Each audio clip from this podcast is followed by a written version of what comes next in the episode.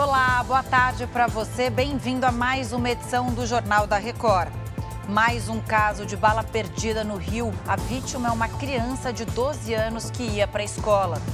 A Argentina vai subir taxa básica de juros a quase 100% ao ano para tentar controlar a inflação. Agora, no JR.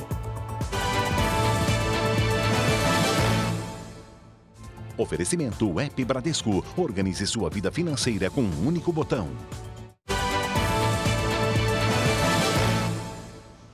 Um menino de 12 anos foi atingido por uma bala perdida em São Gonçalo, região metropolitana do Rio de Janeiro. Isso aconteceu hoje de manhã. E a repórter Michele Maia tem todas as informações. Oi, Michele. Oi, Camila. O menino Luiz Davi Freire da Costa foi levado para o hospital e está internado em estado grave. Na hora em que foi baleado, havia um tiroteio no final de um baile funk. Este é o segundo caso em 10 dias.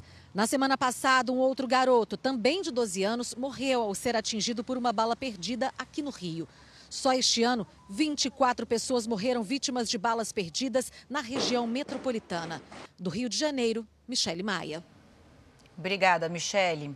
E o menino de dois anos, encontrado em São Paulo, vai ser levado hoje para Santa Catarina. A criança, que ficou desaparecida por duas semanas, foi achada pela polícia dentro do carro de um casal na capital paulista. O bebê vai ser levado para um abrigo da cidade catarinense de São José, onde mora toda a família. Por segurança, a viagem vai ocorrer de forma sigilosa. Nos próximos dias, os familiares vão poder fazer visitas semanais ao menino até que a justiça decida com quem ele deve ficar. O casal encontrado com a criança continua preso por suspeita de tráfico de pessoas. No Rio de Janeiro, caminhoneiros fizeram um protesto nesta manhã contra o crescente número de roubo de cargas no estado. A repórter Aline Pacheco acompanhou e tem os detalhes. Oi, Aline, boa tarde. Olá, boa tarde. O protesto foi organizado por empresas de transporte de cargas e logística e motoristas autônomos.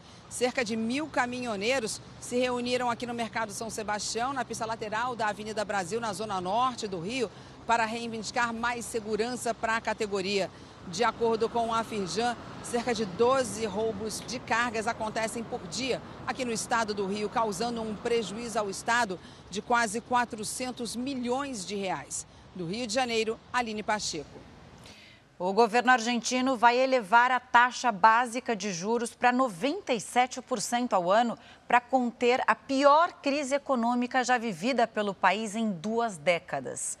A decisão de aumentar os juros em seis pontos percentuais veio depois da inflação chegar a 8,4% em abril. Já em 12 meses, ultrapassou 108%. Três pessoas morreram e mais de 700 ficaram feridas durante a passagem de um ciclone por Mianmar, no Sudeste Asiático. Os ventos ultrapassaram 200 km por hora, provocando chuvas fortes e deslizamentos de terra. Centenas de casas ficaram destruídas.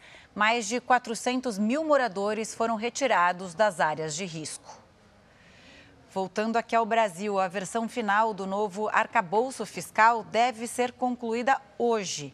Os detalhes direto de Brasília com a Vanessa Lima. Oi, Vanessa, boa tarde. Boa tarde, Camila. A intenção do relator, deputado Cláudio Cajado, é apresentar um esboço na reunião de líderes marcada para o início da noite, para que o texto possa ser votado amanhã ou na quarta-feira. O esboço contém uma lista de penalidades caso as metas fiscais sejam descumpridas, entre elas a proibição de criação de cargos e de realização de concurso público. De Brasília, Vanessa Lima. Obrigada, Vanessa.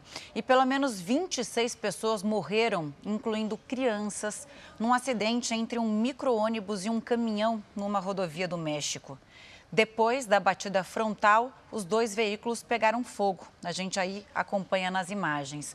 Vídeos divulgados nas redes sociais mostram a coluna de fumaça. Os investigadores suspeitam que o motorista do caminhão tenha fugido após a batida. Uma equipe de uma TV americana que realizava a cobertura de um ciclone ajudou no resgate de um cachorro preso nos escombros de uma casa. Funcionários ouviram os latidos vindo do desabamento e uma força-tarefa foi feita para escavar e retirar o cãozinho com vida. Apesar do susto, Goer conseguiu colocar a cabeça para fora. Olha só, tá aí a imagem dele já olhando para os bombeiros que foram resgatar. E depois disso ele estava salvo. Olha só ele depois. Que bom. Chega ao fim esta edição. Mais informações no r7.com e nas redes sociais do Jornal da Record. Até mais.